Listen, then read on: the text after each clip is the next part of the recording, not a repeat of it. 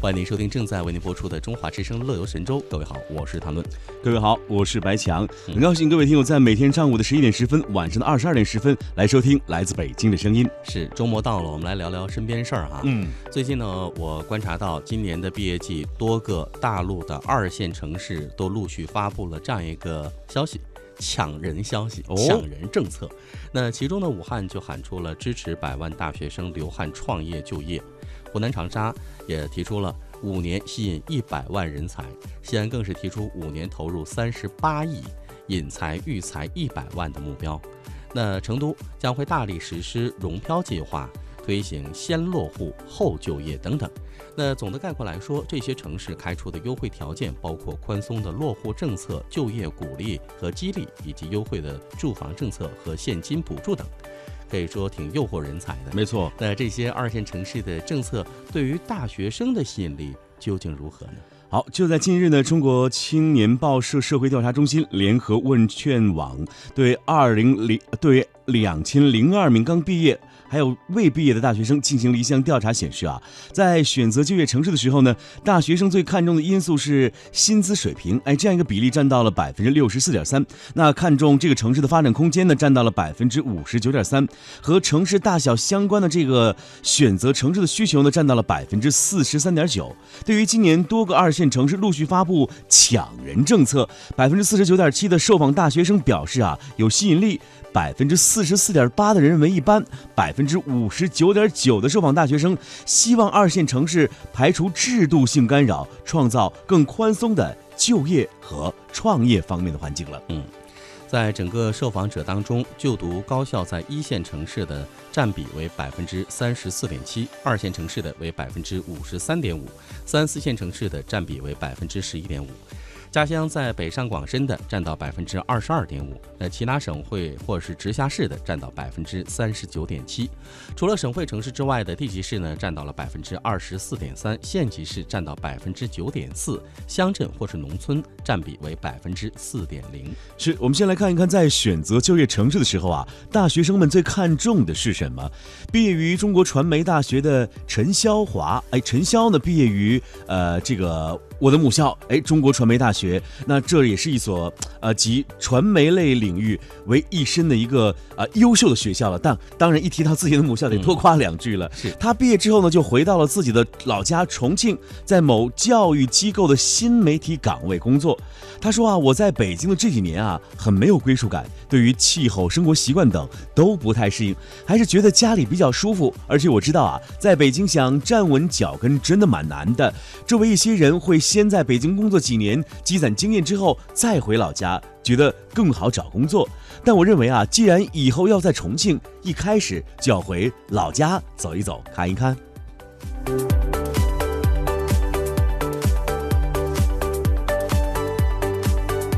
我们再来看郑州大学大三学生张玉卓，马上要升大四了。目前呢，他说正在积极备考中科院的研究生。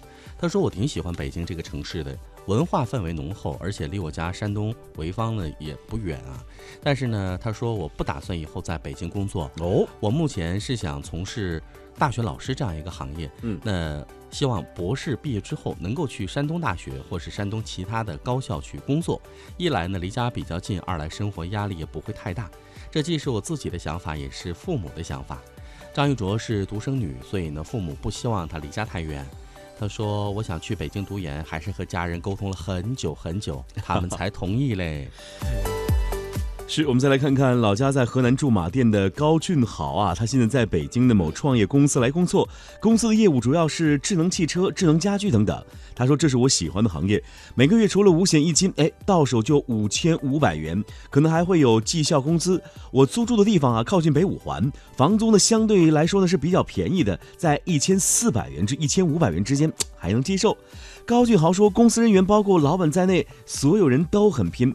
每天到了下班时间也没人走，有时啊，我晚上十一点离开公司的时候，哎，公司还有人。高俊豪就觉得啊，这种工作状态呢，虽然看起来挺辛苦的，但很享受，因为周围的人都很有经验、很有才华，而且都在一起拼。我每天都能看到新的东西，学到新的知识，这份工作对我的帮助真的很大。你看，这是不同的毕业生在不同的地域，对于不同的城市有不同的感受。是。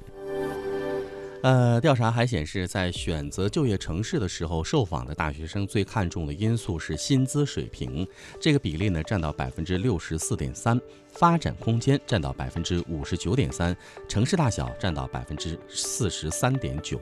那其他呢依次为生活成本占百分之四十二点一，落户政策占到百分之二十八点八。公共服务占到百分之二十八点三，生态环境占到百分之二十三点六，与家乡的距离占比为百分之十六点六，以及针对性和激励补助呢，这些占到百分之十三。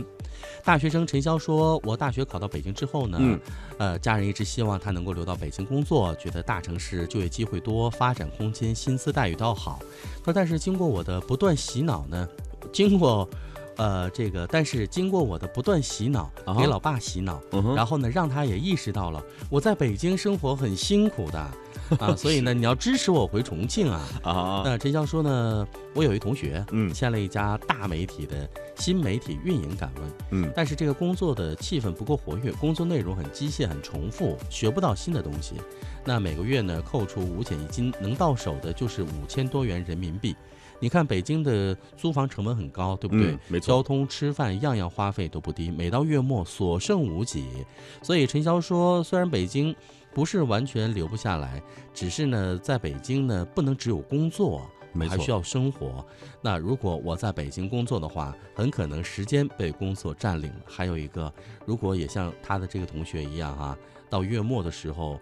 经常是两手空空，无几，真的两手空空，你会灰心的。是，我会觉得现在的大学生在选择这个就业岗位和就业城市的时候越来越理性了，不一定是留在北上广深这四座经济最发达的城市能够给你带来价值的体现。其实回到自己家乡，如果你创业，说不定在不远的将来，五年、十年之后，会有更多的百万富翁、千万富翁出现在你的家乡。那时候你再来北京，何乐而不为呢？对不对？而且那个时候为什么来北京？来北京可以消费啊！我现我现在的观点 啊，我现在的观点就是活你自己，嗯，做你自己，对，很重要。只要你不违法，只要呢你没让别人产生困惑、困扰，哎，我觉得就可以了，对不对？你看说到这里，我想到以前很多从北京毕业的一些院校的学生都想留在北京，但是北京的就业岗位就这么有限，像我的。的一些小师弟，他们从这个传媒大学毕业，都想留在这个北京的一些媒体。你像北京除了。央广、北京广播电台、中央电视台，还有这个中央人民广播电台之外呢，就这四家大的媒体了，对不对？没有更多的从业媒体让你去提供这样的工作机会给你，怎么办？传媒公司在北京也是最多的呀。对，所以你会发现，现在有很多的朋友会把目光投放到一些哎比较不错的一些二线城市的这个主流媒体当中。哎，其实我会发现，你看像浙江、湖南卫视，人家也是做的很好，异军突起。哎，人家挑人挑的也是很精的，很严苛的啊。对啊，现在不仅仅是你想去就能去。对，现在不仅仅是北京广播学院或者是中国传媒大学的人毕业你才能去那儿，而且去那儿都得是北大清华的了。这只是我们比较了解广电行业的这样一个呃就业的。情况啊，其他行业呢，我们没有发言权，所以刚才呢，只是针对广电口和传媒口啊。我们接着往下来看，那对于今年多个二线城市陆续发布抢人政策，有百分之四十九点七的受访大学生表示这很有吸引力的。武汉大学经济发展研究中心中国工业化与城市化研究室教授简新华表示呢，说这些政策应该都会有一定的效果的。你看，一线城市生活成本高，大家都晓得。然后竞争也比较激烈，那二线城市呢就会有一定的吸引力了。那调查显示，在众多的抢人政策当中，大学生最心动的举措有四点。那第一点呢，就是就业创业激励，这个占的人群比例很高的百分之六十五点九。住房的优惠政策占到百分之六十四，还有宽松的落户政策占到百分之五十一，还有百分之三十六点九的受访大学生选择了现金补助。那这些都是吸引人才到二线、三线城市去的一些主要因素了。是我们来听一位大学生自己的一个心得吧。大学生高旭的豪觉得啊，一些政策真的是蛮吸引人的，尤其是宽松的落户政策。那么要怎样才可以真正留住人才呢？百分之六十三点七的受访大学生认为啊，二二线城市与一线城市相比，还需要完善公共服务体系。百分之五十八点三的人希望扩大经济体量，增加就业机会。百分之三十三点六的人觉得提升城市的软实力很重要。那百分之五十九点九的受访大学生希望二线城市要排除制度性的干扰，创造更宽松的。就业和创业方面的环境了。